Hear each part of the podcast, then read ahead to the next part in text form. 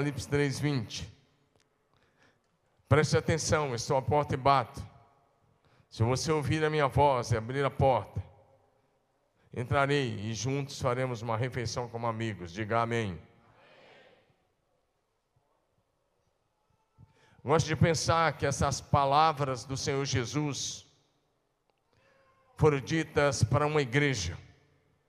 Essa foi a carta à igreja de Laodiceia.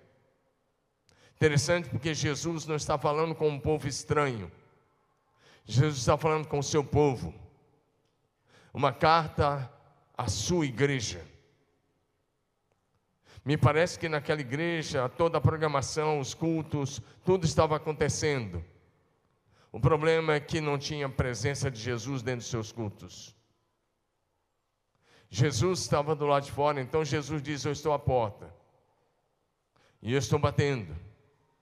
E se alguém aí dentro ouvir a minha voz e abrir a porta, e diz: Eu entrarei, nós vamos ter a experiência da mesa, de sentarmos e temos um tempo de comunhão. Diga amém. Nós estamos dando continuidade a essa série de mensagens não sei se você observou, mas é uma série que a gente começou no livro de Gênesis. E hoje, ah, na metade dessa mensagem, a gente encerra a parte do Velho Testamento e vamos começar o Novo Testamento. E ainda temos a outra metade por à frente. E eu quero continuar pregando até que a sua casa seja uma igreja e até que cada membro da sua família seja um ministro de Cristo nesses dias. Diga amém.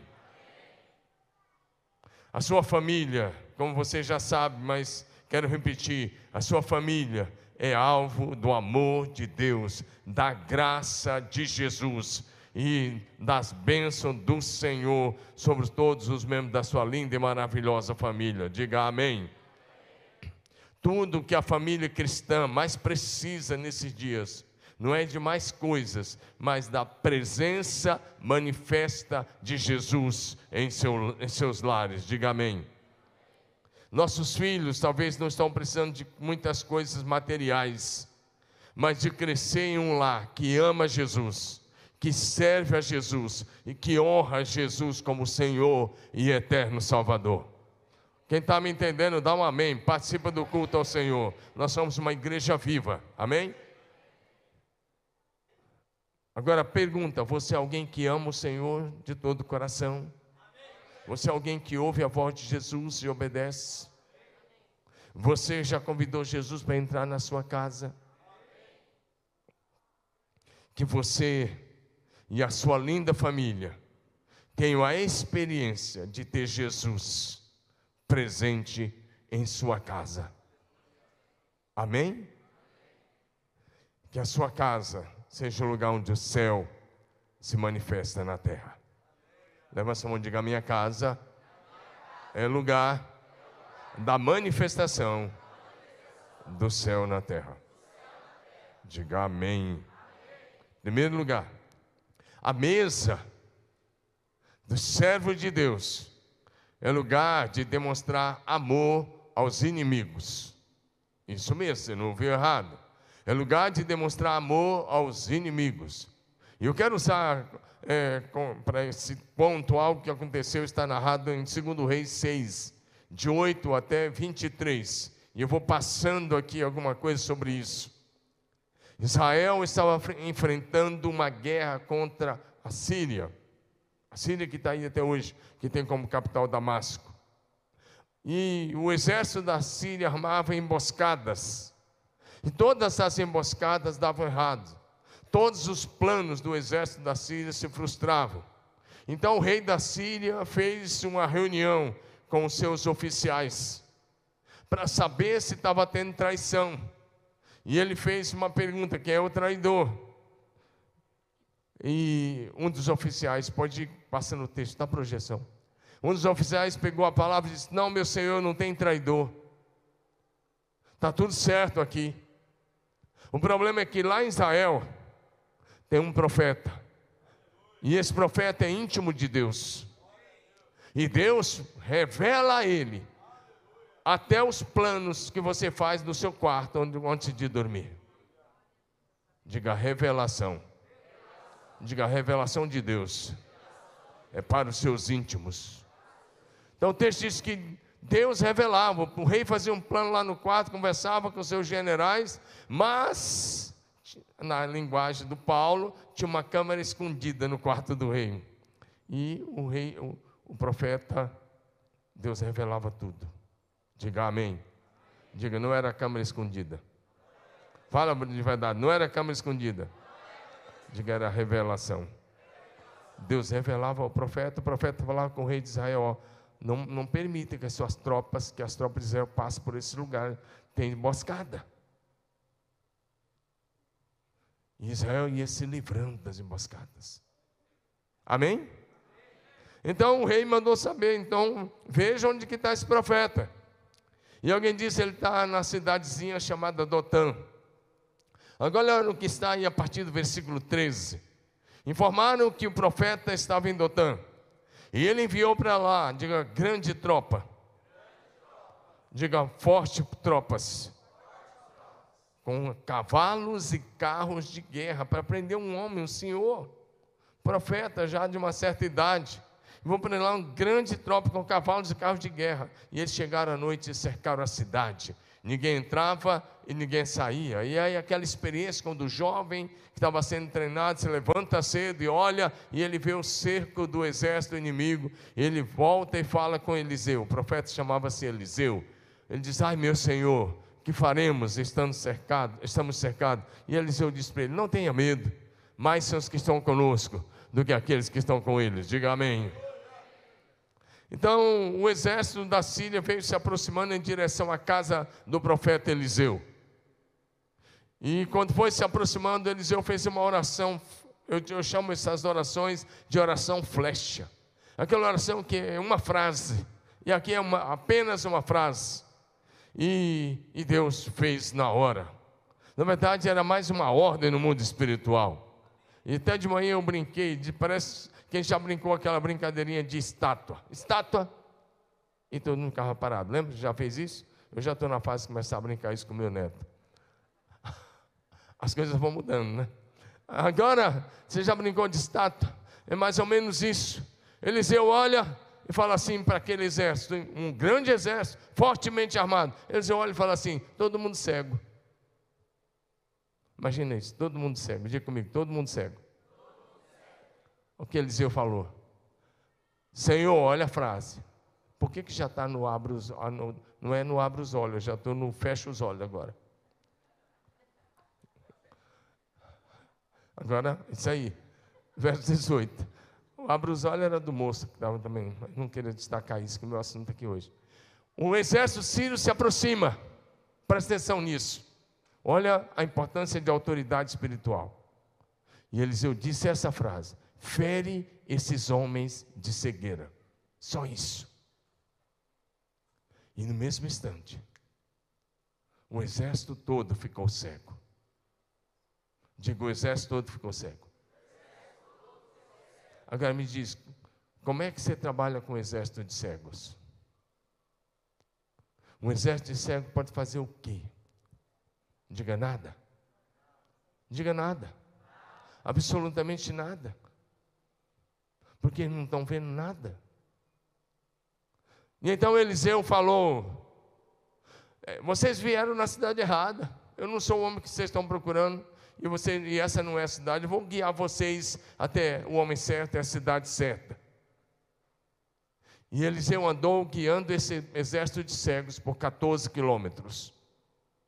Eliseu os guiou para dentro da cidade de Samaria, que era a capital de Israel, o reino do norte, as dez tribos do norte.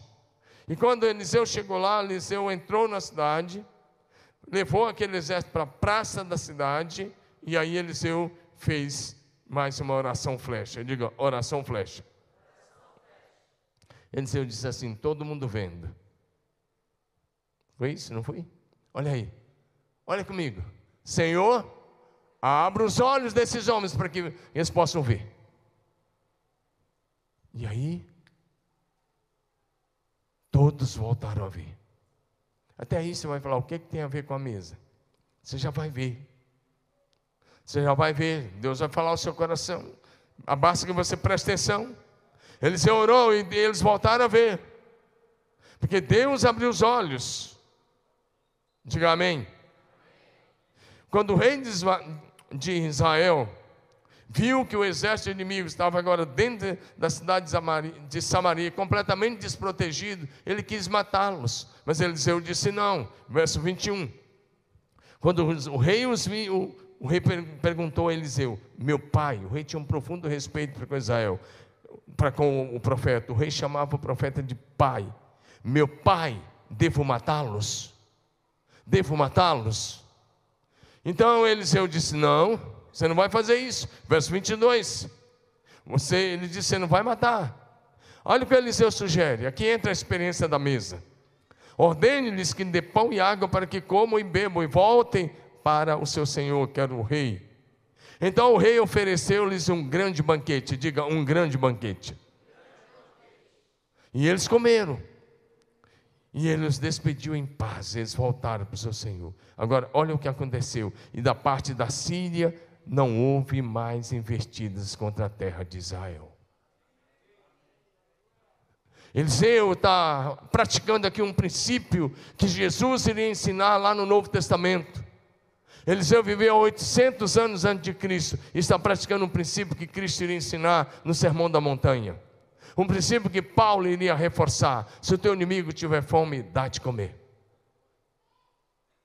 Quando aqueles homens tiveram a experiência da mesa e quando o profeta Eliseu falou com eles, com toda certeza eles voltaram para o rei e eles voltaram com uma mensagem de paz. Quando eles voltaram e quando eles contaram aquela experiência de ficar cego por várias horas. Porque você não guia um exército de cego tropeçando 14 quilômetros em uma hora. Tem que segurar um na mão do outro. E é com muita dificuldade. E agora eles chegam lá e eles falam para o rei: Israel não quer guerra. Eles tiveram a oportunidade de nos matar, todos nós. Nós ficamos cegos. Voltamos a ver. Mas ao invés de nos matar, nos ofereceram um grande banquete. Nós podemos viver em paz com eles. Diga amém. Eliseu fez cessar uma guerra entre duas nações na experiência da mesa com a presença de Deus e com a manifestação do poder de Deus. Aquele exército não teve dúvida que ficaram cegos por causa do poder de Deus e que voltaram a ver por causa do poder de Deus. Quem está me entendendo, diga um amém bem bonito. Meu querido, a pergunta hoje é: a pergunta hoje é: você está pronto para promover o almoço da reconciliação com aquela pessoa que te feriu? Vou repetir a pergunta. Você está pronto para promover o almoço de reconciliação com aquela pessoa que te feriu? Eu vi dois ao menos, deu meia dúzia. Significa que a maioria ainda não está pronto. Mas eu acredito que na experiência da mesa com Jesus, cordas que foram partidas, podem de novo soar. Dá um glória a Jesus aí, meu irmão. Amizades podem ser restauradas. Amém, amados? O amor pode, pode voltar a ser a marca. Amém? Que a mesa da sua casa, diante do Senhor Jesus, seja lugar de reconciliação. Diga aleluia. O Evangelho reaproxima as pessoas outra vez. O Evangelho restaura as amizades quebradas. Amém? Eu falei de manhã que nós estávamos no face a face alguns anos atrás, já era ali no acampamento de Lupercio, e, e nós estávamos todo mundo lá servindo no face a face, e, e dois, duas pessoas que foram para fazer, nós estávamos com uns 200 homens fazendo pela primeira vez, uns 80, 85 trabalhando. E de repente, dois homens que foram fazer, um olhou para o outro, o outro olhou para um, e eles se lembraram que há 15 anos atrás eles tinham tido uma briga. E um deles tinha esfaqueado o outro, que o outro quase morreu. Mas agora, 15 anos depois, ele olha e ele viu a pessoa que ele tinha esfaqueado lá. E ele não dormiu aquelas duas noites, porque ele pensou que se ele fechasse o olho, o outro matava ele. Mas na hora que quebrou o pacto do silêncio, ele foi lá e pediu perdão. O, o agressor pediu perdão. disse: Olha, eu fiz aquilo com você há 15 anos atrás, mas o Senhor me alcançou. Eu sou um novo homem. Você me perdoa? E o rapaz que tinha sido ferido disse: Eu também tive um encontro com Jesus, eu te perdoo. Imagina um negócio desse. Aquele rapaz tinha ficado ferido, quase morreu. Mas naquela hora ele pôde abraçar o agressor e liberar o perdão. Só Jesus Cristo proporciona isso. Se você está entendendo, dá uma salva de palmas, Jesus.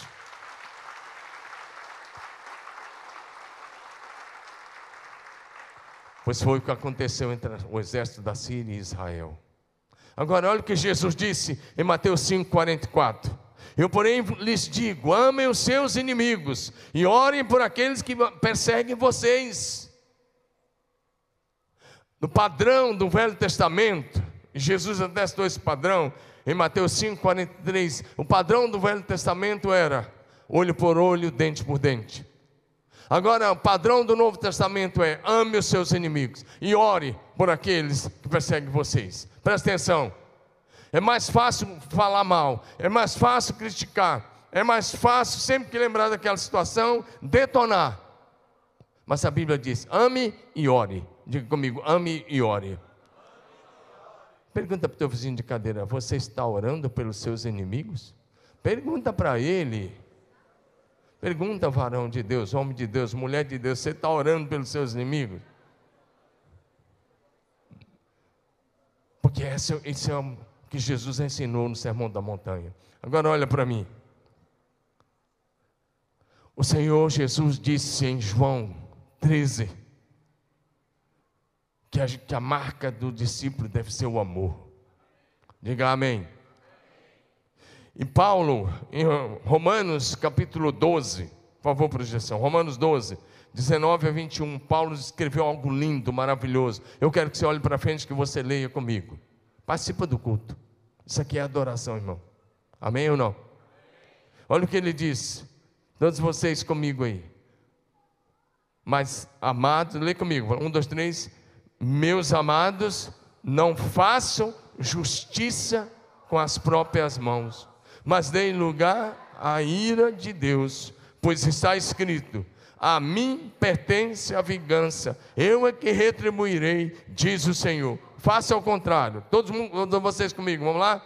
Se o seu inimigo tiver fome, dele de comer, se tiver sede, dele de beber, porque fazendo isso, você amontoará brasas vivas sobre a cabeça dele. Agora olha o princípio. Último versículo, todos juntos. Não se deixe vencer pelo mal, mas vence o mal com o bem. Dá um glória a Jesus. Se o teu inimigo tiver fome, dá de comer. Sabe o que Paulo está nos ensinando? Está dizendo assim: supra as necessidades do seu inimigo. Meu Deus, esse é o padrão do Evangelho. Se você acha que é graça barata, se você acha que é bateu, levou, isso é Velho Testamento. Uma lei ultrapassada, porque Jesus aumentou o padrão. Ele diz agora não é olho por olho. Antes era bateu, levou, agora é bateu, amor. Amém ou não? É bem interessante você olhar para isso. E eu pergunto: você está praticando esse princípio bíblico de suprir as necessidades dos seus inimigos? Você é alguém que abençoa os inimigos? Você está vencendo o mal com o bem, porque o texto diz: não se deixe vencer do mal, mas vence o mal com o bem. Diga amém. Diga aleluia. Meu querido, pelo sentimento não é possível. Agora olhe para mim, o amor de Deus já foi derramado no seu coração pelo Espírito Santo que lhe foi dado. E pelo amor de Deus que já está no seu coração, é possível orar pelos inimigos e é possível suprir as necessidades dos seus inimigos. Diga aleluia, meu irmão. Em segundo lugar, somente os fiéis podem assentar-se à mesa do Senhor são os fiéis. Amém, amados? O Senhor Deus diz em sua palavra que os filhos de um sacerdote chamado Zadok, Zadok foi um, um sacerdote fiel, que começou a exercer o seu ministério ali após o sacerdócio de Samuel, ou no finalzinho do período de Samuel, e nos dias de Davi. Ele começa, esse homem, um sacerdote muito fiel, e por causa da sua lealdade, por causa da sua fidelidade, por causa do seu estilo de vida santo, Deus estabeleceu os filhos dele e a descendência de Zadok como uma, um sacerdócio para sempre sobre a nação de Israel. São, ele, é chamado de sacerdote fiel e a sua descendência é uma descendência fiel. Você não gostaria que os seus filhos, depois de você fosse conhecido como filho de um homem fiel, filhos de um homem que andou com Deus, de uma mulher que anda com Deus. Amém ou não? Olha o que diz, está em Ezequiel, por favor, projeção. Ezequiel 44, 15, 16. Olha o que o texto diz, Deus fala de uma maneira linda. Contudo, os sacerdotes levitas, olha o que ele diz, da família de Zadok. Agora, coloca o seu nome, diga assim, da minha família. Porque hoje nós somos sacerdotes real, nação santa. Diga amém sacerdotes da família de Zadok continuaram a servir fielmente no templo quando Israel me abandonou. Presta atenção. Esse somos num período em que Israel abandonou o Senhor. Vem Deus e diz: Mas a família de Zadok continuou me servindo com fidelidade, quando o restante da nação havia me abandonado. É o que Deus está dizendo. Aí Deus disse uma coisa: Eles me servirão e eles estarão sempre na minha presença, e oferecerão, oferecerão gordura e sangue do sacrifício, diz o Senhor soberano. Olha o que Deus diz: somente eles entrarão em meu santuário e se aproximarão da minha mesa, diga da minha mesa, para me servir. Deus disse: os filhos de Zadok, a descendência, a linhagem de Zadok, vai continuar me servindo na minha mesa. Dá um amém dá um glória a Deus. Nós não estamos aqui para viver um evangelho só na nossa geração. Ontem pela manhã eu tive o privilégio de falar lá no congresso de homens, lá na Universidade da Família, em Pompeia. E eu estava com muitos homens na minha frente, eu estava falando com eles sobre legado. E eu estava perguntando, o que que você, como é que vocês querem que Deus seja conhecido na vida dos seus filhos? Porque houve uma época em que Deus foi conhecido no Velho Testamento como Deus de Abraão, o Deus de Isaac e Deus de Jacó. Presta atenção, Deus se apresentou a Moisés assim, lá no, na sarça. Deus se apresentou a Moisés na sarça assim: Eu sou o Deus do teu pai, do pai de Moisés. Eu sou o Deus de Abraão. Eu sou o Deus de Isaac.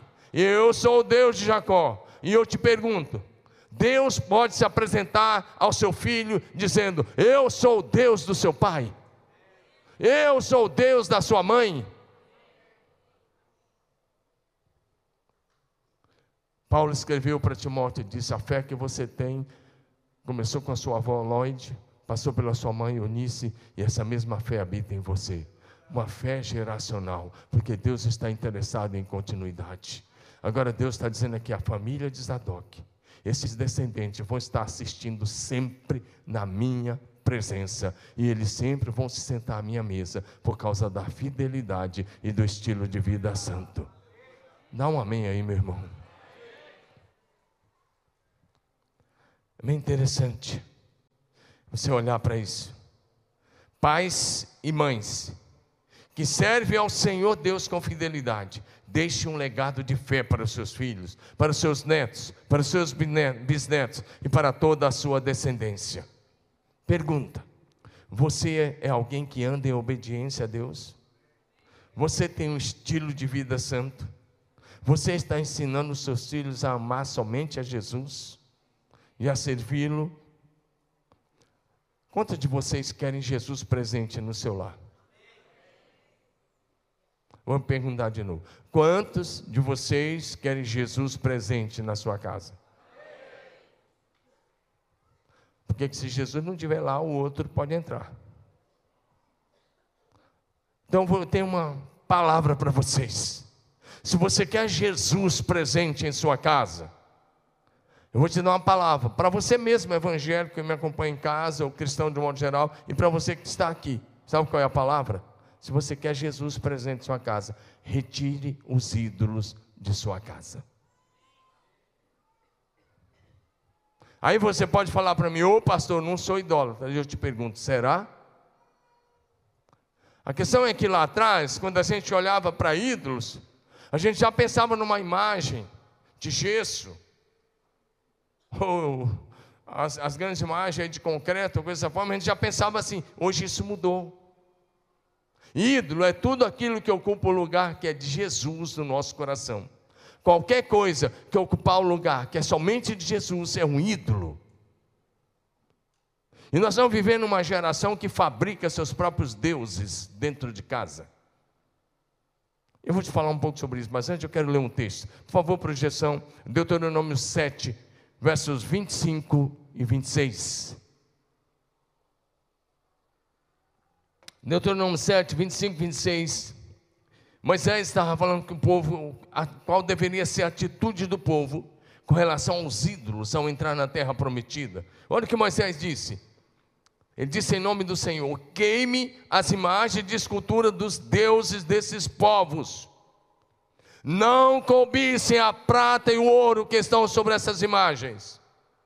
Nem fique com isso para vocês ele está dizendo: nem a prata e o ouro que cobram essas imagens, nem depois de fundir, não é para vocês ficarem, não é para colocar dentro de casa, para que não seja uma armadilha para vocês, pois são abominação ao Senhor seu Deus. Não levem nenhuma coisa abominável para dentro da casa, para que vocês não sejam amaldiçoados como ela. Pelo contrário, devem de todo detestar e abominar essa coisa, pois é amaldiçoada. Deus está dizendo: não pega nem da prata, nem do ouro, nada dessas imagens, destrua isso. Pastor, vamos lá. Como disse, nós estamos vendo uma época em que as próprias famílias estão fabricando seus deuses, deuses entre aspas. Primeiro, tem uma idolatria hoje, é quando você olha para o Deus da Bíblia, o Deus do céu, e você passa a formar na sua mente um Deus simplesmente bonzinho, amoroso, e, e Ele é amoroso e Ele é bom, mas você começa a passar num Deus light, um Deus que não condena mais, um Deus que não vai mandar ninguém para o inferno, um Deus que se arrependeu de ter feito, de ter mandado juízo. É o Deus que alguns pregadores estão pregando hoje, um Deus que não condena mais o pecado. Isso é idolatria. Esse não é o Deus da Bíblia. O Deus da Bíblia, o Deus do céu, é amor, mas a base do seu trono é a sua justiça. Ele veio como um cordeiro, mas voltará em breve como severo juízo para julgar os vivos e os mortos, os grandes e os pequenos. Agora, tem outros deuses que estão sendo criados pior desses aí é quando você olha para a Bíblia e fala: aqui eu concordo, aqui eu não concordo. Ei, quem é Deus? É você ou é Ele? Quem é você para discordar do manual de Deus, que é a Bíblia? Quem sou eu? Eu sempre entendi que o vaso estava na mão do oleiro. Eu não questionei Deus nem quando eu tive câncer. Eu nunca perguntei por quê. E nunca vou perguntar nem por quê, nem para quê. Eu sempre entendi que o vaso estava na mão do oleiro. E um servo de Deus é um vaso na mão do oleiro. E o oleiro molda como ele quiser. Dá um amém aí, meu irmão. Mas tem um outro Deus hoje, falso Deus chamado Eros. Dessa palavra Eros, vem tudo na área de erótico, de erotismo, de prostituição. Tudo nessa área. Nós estamos vendo um tempo de erotização, inclusive das crianças. Presta atenção, pais. A maioria das crianças de entre 12 e 14 anos, meninos e meninas, já tiveram alguma experiência nessa área. Converse com o pastor Davi, com a Jamila, converse com o Luiz, converse com o Taigo. E pergunte para ele sobre a, o que eles têm ouvido dessa garotada. O que, que acontece nas escolas, o que acontece em alguns lugares.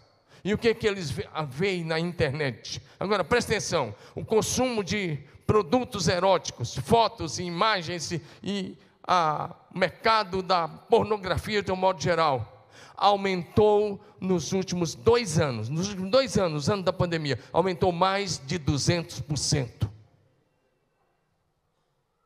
Ah, mas meu filho é crente. Isso muda o que? Se ele tem um celular na mão e ele está entrando em lugares que você não sabe. E às vezes está sendo assediado por pedófilos que você nem imagina. E de repente alguém entra e pede uma foto. E daqui um pouco, como ele nem sabe, ele está mandando foto para pessoas erradas. Ou ela está mandando foto para pessoas erradas. E vai, e vai, e vai. Até que às vezes, se não tiver cuidado, a pessoa passa a sofrer com isso. Isso é algo que o diabo está fazendo para acabar com as nossas crianças. Mas tem uma outra coisa chamada Cronos. Cronos está ligado à contagem do tempo, como nós contamos. Mas nós não estamos usando o tempo com sabedoria. Os cristãos estão gastando tempo demasiado navegando na internet, nas redes sociais. Há crianças que hoje ficam de 7 a 9 horas por dia nas redes sociais. E quando a mãe se aproxima, ele minimiza, minimiza a tela. E para todos os efeitos, parece que ele está vendo outra coisa. E sabe, para você, sabe, você pai, você mãe, para esse menino, para essa menina, você é quadrado, porque você não consegue ver o que ele está vendo. E sabe, e quando você, se você é alguém que todos os dias gasta mais tempo com seu celular, na internet, Deixa eu te falar uma coisa. Você está sendo um, o seu celular está sendo um ídolo para você. Um Deus falso. Pegou agora, né? Porque a maioria absoluta aqui gasta muito mais tempo com essas coisas do que com oração e com a Bíblia.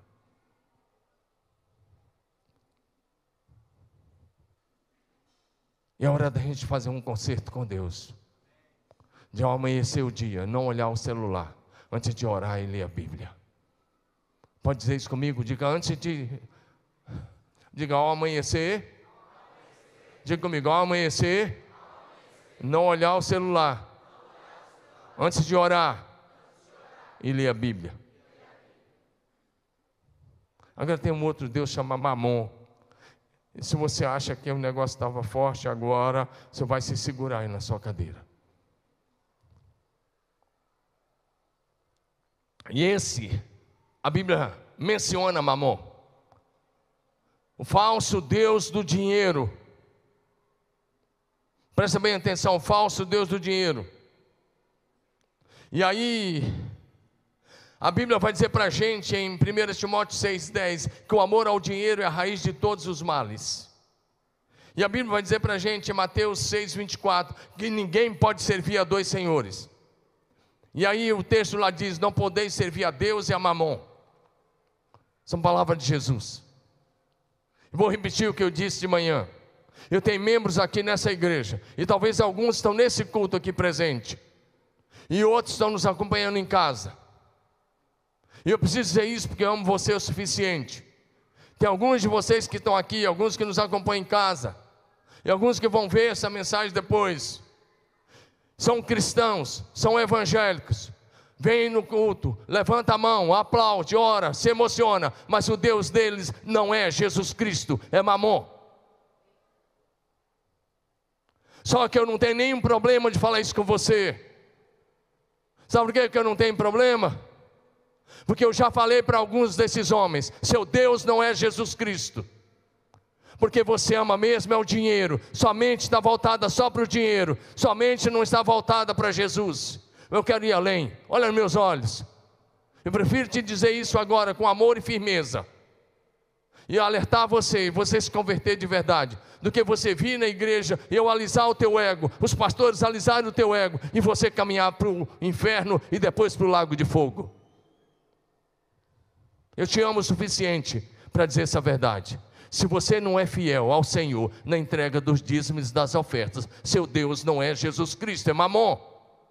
Vou repetir: Se você não é fiel ao Senhor na entrega dos seus dízimos e das ofertas, seu Deus não é Jesus Cristo, é o dinheiro. Você ama mesmo é o dinheiro. E logo, logo você descobrirá que foi vaidade de vaidade, loucura e loucura, e correr atrás do vento, viver apenas para ganhar dinheiro.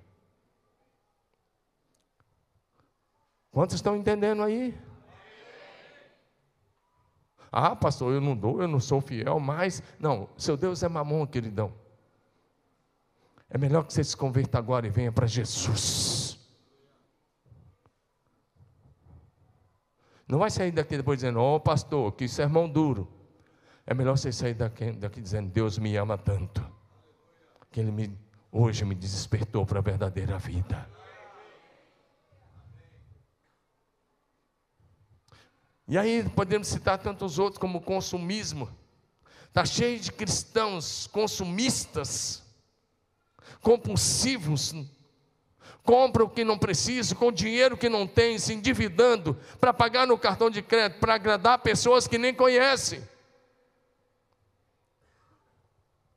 Antes de comprar uma coisa, irmão, pergunte para você mesmo: é desejo ou é necessidade? Quer Jesus dentro de sua casa? Rompe com mamon. Rompe com qualquer coisa voltada para esses pecados. Consagre a sua casa e a sua família a Jesus Cristo. Diga amém. Ensine os seus filhos a amar a Jesus e a servir somente ao Senhor de todo o coração, com fidelidade e santidade, para que eles possam ter o privilégio e a honra elevada de sentar-se à mesa com Jesus. Quem está me entendendo, dá um amém. Quem veio cultuar. Amém? Terceiro lugar, agora vai aliviar para você. Senão você vai sair daqui depressivo. Você não vai sair, você vai sair para cima em nome de Jesus. Está cheio de pregador light que nunca vai dizer isso que eu acabei de dizer para você. Só que esse pregador light vai para o inferno junto com você.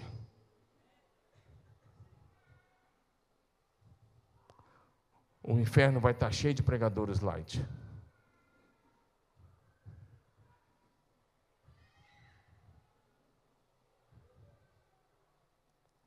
Terceiro lugar, a mesa de Jesus é um lugar de cura e libertação. Diga comigo, vamos lá?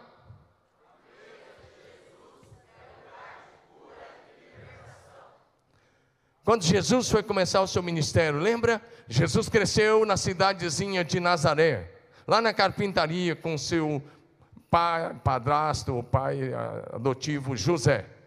Amém? Quando ele foi começar o seu ministério, Jesus não tinha casa. Jesus foi começar o seu ministério e a base de Jesus foi a cidade de Cafarnaum.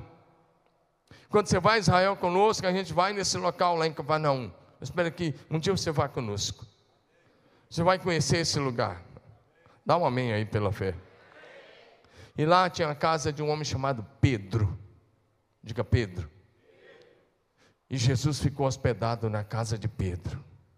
A casa de Pedro, naqueles três anos do ministério da Galileia, foi a base do ministério de Jesus. Era como que o quartel-general de Jesus. Dali Jesus saía, fazia suas jornadas, visitava as cidades e ali Jesus voltava.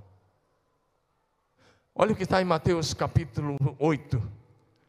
Mateus 8 vai dizer alguma coisa para a gente aí, bem interessante. Vamos lá, irmão. Mateus 8, a partir do verso 14. A casa de Pedro era um abrigo para Jesus, mas era um lugar de cura, de salvação, de libertação. Tendo Jesus chegado à casa de Pedro, viu a sogra deixa acamada com febre, mas Jesus tomou-a pela mão e a febre a deixou. Ela se levantou e passou a servi-lo. Ao cair da tarde, trouxeram a Jesus muitos endemoniados, e apenas com a palavra expulsou os demônios, os espíritos malignos, e diga assim: curou todos. Todos vocês, curou a todos que estavam doentes. A casa de Pedro se tornou lugar de libertação, de cura, de bênção e de salvação para centenas ou milhares de pessoas. Era ali naquela casa do pescador. Porque quando Jesus chegava, ela ficava abarrotada. Era ali que Jesus curava. Diga amém. Se você convidar Jesus para entrar na sua casa, saiba que Jesus vai atrair os pecadores para sua casa. Pode dar um amém aí? Se você já convidou Jesus para entrar na sua casa, a sua casa precisa ser um lugar onde Jesus vai realizar muitos milagres. Porque Pedro hospedou Jesus, não por um dia, mas como eu disse, foi a base onde, onde Jesus ficava do ministério de Jesus na Galileia. Porque Pedro convidou Jesus para morar em sua casa. Jesus levantou o apóstolo Pedro como principal líder nos primeiros anos da história da igreja. Quem está entendendo, dá amém? Ofereça a sua casa a Jesus, para que o seu lar seja lugar de encontro, de reencontro, de cura, de libertação, de salvação, lugar onde muitas pessoas serão abençoadas e salvas. Eu fico pensando, agora é por minha conta, por a minha imaginação fértil. Quando Pedro, o apóstolo Pedro morreu e foi levado pelos anjos para o céu, eu penso que Jesus o estava esperando de braços abertos. E eu fico pensando numa frase de Jesus: Pedro, como você me hospedou na sua casa, lá em Cafarnaum, agora entra na casa do Pai e habita aqui por toda a eternidade. Você quer morar na casa do Pai? Amém ou não? Então convide Jesus para dentro da sua casa. Enquanto esse dia não chegue, não chega, atraia Jesus para dentro da sua casa. Comece a conviver com Jesus agora no seu lar. Porque o evangelho só de dia de domingo, de assistir um culto, não te salvará. Mas o relacionamento com Jesus dentro da sua casa é que vai fazer toda a diferença. Convide Jesus para a sua mesa. A mesa de Pedro era o lugar onde Jesus sentava e comia aquela comida simples. Que privilégio! Que privilégio do pescador do lago da Galileia ter Jesus fisicamente ali com ele. Por muitos e muitos dias, que honra, que privilégio. O Senhor Jesus dirá a todos aqueles que abrem as suas casas e que o convidam para entrar, no último dia, Ele vai te esperar de braços abertos, como Ele esperou Estevão, e Ele vai dizer assim: servo bom e fiel como você me convidou para sua casa na terra, eu te convido, entra na casa do Pai e habita eternamente aí.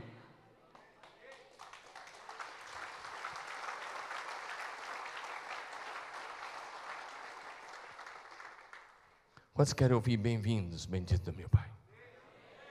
Quem não levantou a mão quer ouvir o quê? No último dia só vai ter duas frases: Bem-vindo, bendito meu Pai, ou apartai-vos de mim, malditos. É o que está em Mateus 25. Em último lugar, a mesa de Jesus é lugar onde os pecadores são aceitos. Diga amém. Você é pecador? Você é bem-vindo à mesa de Jesus.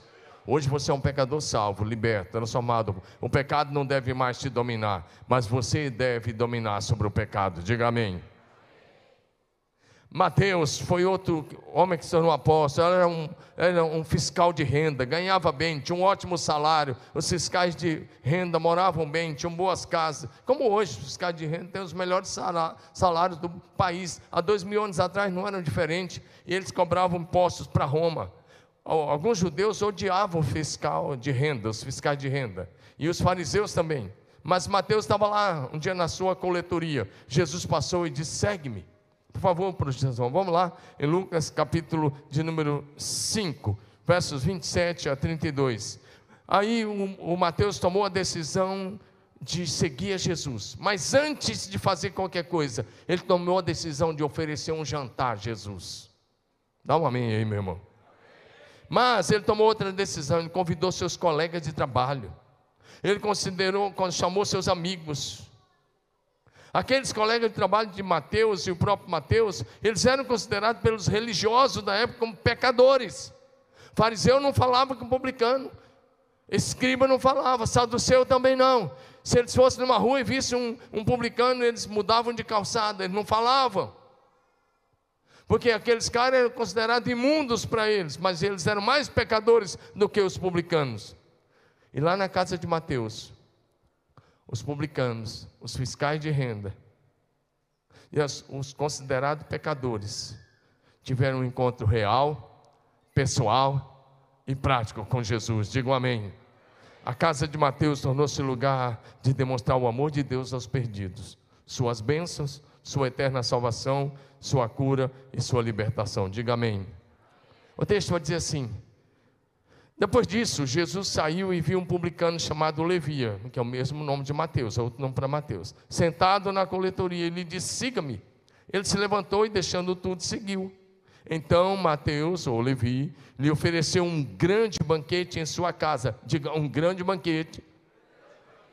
Todos vocês de novo, um grande banquete em sua casa. Olha o texto diz, e era grande o número de publicanos. Diga, grande o número de publicanos. E outras pessoas que estavam com eles, ah, ah, os fiscais de renda, os publicanos foram para a mesa com Jesus, e Jesus estava comendo com eles. Sabe o que aconteceu? Olha aí os religiosos, daqui um pouco eu vou te falar sobre eles, quando a gente encerrar. Os fariseus e os escribas murmuravam contra os discípulos de Jesus, perguntando: por que vocês comem com publicanos e pecadores? E Jesus tomou a palavra e disse: Os sãos não precisam de médico, e sim os doentes. Não vim chamar justos, e sim pecadores ao arrependimento. Presta atenção. Jesus chamou Mateus. Mateus trouxe Jesus para dentro da casa dele. Mateus convidou os amigos, os colegas de trabalho, para ouvir Jesus e ofereceu um grande banquete. E Jesus está lá compartilhando. E de repente os religiosos se aproximam e falam: Por que, que vocês, o mestre de vocês, estão comendo com os pecadores? E Jesus olhou para ele e disse: Olha, eu não vim chamar aqueles que se consideram justos, eu vim chamar os pecadores ao arrependimento. Se você é um pecador, você é bem-vindo até Jesus. Mas detalhe: você não vai permanecer no pecado, você vai mudar de vida, vai ter um estilo de vida santo. Amém? Agora, olha isso. Presta atenção, olha aqui nos meus olhos que eu preciso te dizer uma coisa. Cuidado. Cuidado com os novos fariseus de hoje. Cuidado com os fariseus evangélicos, cristãos de um modo geral. Cuidado com os fariseus membros da igreja. Às vezes aqueles membros que estão há anos na igreja, que não querem que você abra sua casa para receber os pecadores, para hospedar uma célula, um pequeno grupo de família. Os religiosos vão dizer, como os fariseus fizeram: esse negócio dá trabalho, suja a casa, suja o tapete, estraga o sofá. E tem mais, eles vão tomar toda a água da geladeira, açúcar, ainda vão tomar um refrigerante, e você ainda vai oferecer um lanche, isso dá trabalho e gasta dinheiro. Se você ouvir isso, é papo de fariseu moderno. Repreenda esses fariseus, porque você está abrindo a sua casa para Jesus. E quem recebe Jesus, recebe os convidados de Jesus. E na mesa de Jesus, os pecadores encontram perdão, graça, reconciliação, esperança e eterna salvação. Abra sua casa, para que na sua casa os pecadores tenham um encontro com Jesus. Amém? Pessoal do louvor, pode subir? Os pecadores são convidados para a mesa de Jesus, para serem transformados. Você já consagrou sua casa a Jesus? Quantos já consagraram? Pergunta: tem uma célula funcionando na sua casa? Se não tem, essa consagração é muito egoísta. Você está querendo consagrar só para você e para sua família. Tem um pequeno grupo de família acontecendo lá? Você já convidou seus amigos para ter um encontro com Jesus em sua casa? Seus colegas de trabalho, de trabalho? Os pecadores são convidados para a mesa com Jesus, porque ali eles recebem a mensagem de amor, de graça, de aceitação, de amor e cuidado, de perdão, de esperança e eterna salvação. Agora eu quero te convidar. Pode vir, pessoal, vamos lá. É, quero convidar você a oferecer sua casa a Jesus outra vez. As bênçãos que você e sua família precisam está na pessoa de Jesus Cristo de Nazaré. Convide Jesus para entrar em sua casa e sentar-se à mesa com você e a sua linda família. Então a sua casa será lugar onde o céu se manifesta na terra, porque aonde Jesus está é céu. Talvez, se você ainda não prestou atenção, o objetivo dessa série de mensagens é levar você a ter uma experiência de conviver com a presença de Jesus dentro do seu lar. É muito além do culto de domingo. O culto de domingo é o lugar onde nós encontramos, celebramos, sorrimos, cantamos, podemos dançar na presença dele, celebrar, pular, glorificar, juntos como igreja. Mas a experiência de Jesus na casa, esse relacionamento com Jesus na família, é o que vai fazer toda a diferença. Fique em pé.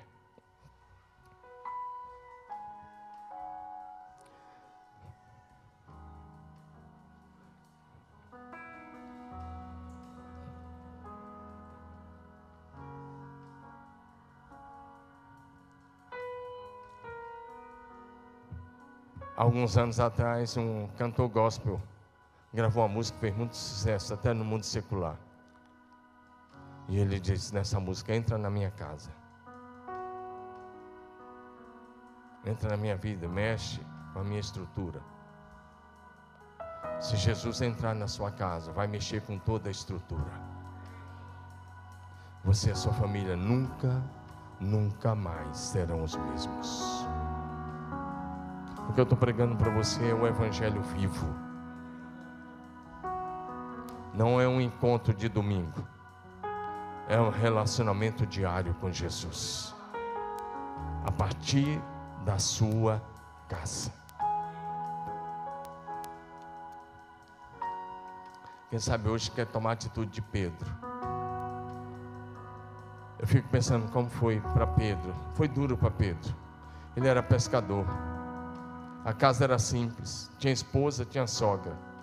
E de repente tinha dezenas, centenas de pessoas enchendo a casa, no quintal, na frente, em todo lugar. Por algum tempo parece que estava, parece que não, não tinha paz aos olhos dos religiosos somente. Mas que privilégio oferecer a casa para que os milagres de Deus aconteçam dentro da sua casa. Para que a glória do céu se manifeste. A casa de Pedro foi um lugar tremendo. Você quer ter a experiência dele? Abra sua casa para Jesus. E Jesus, a minha casa é tua casa. Mateus levou seus amigos e ali eles foram salvos. Agora é a minha vez e a sua vez. De nesses dias abrir nossa casa para ser lugar de salvação e libertação. Se você quiser, venha à frente.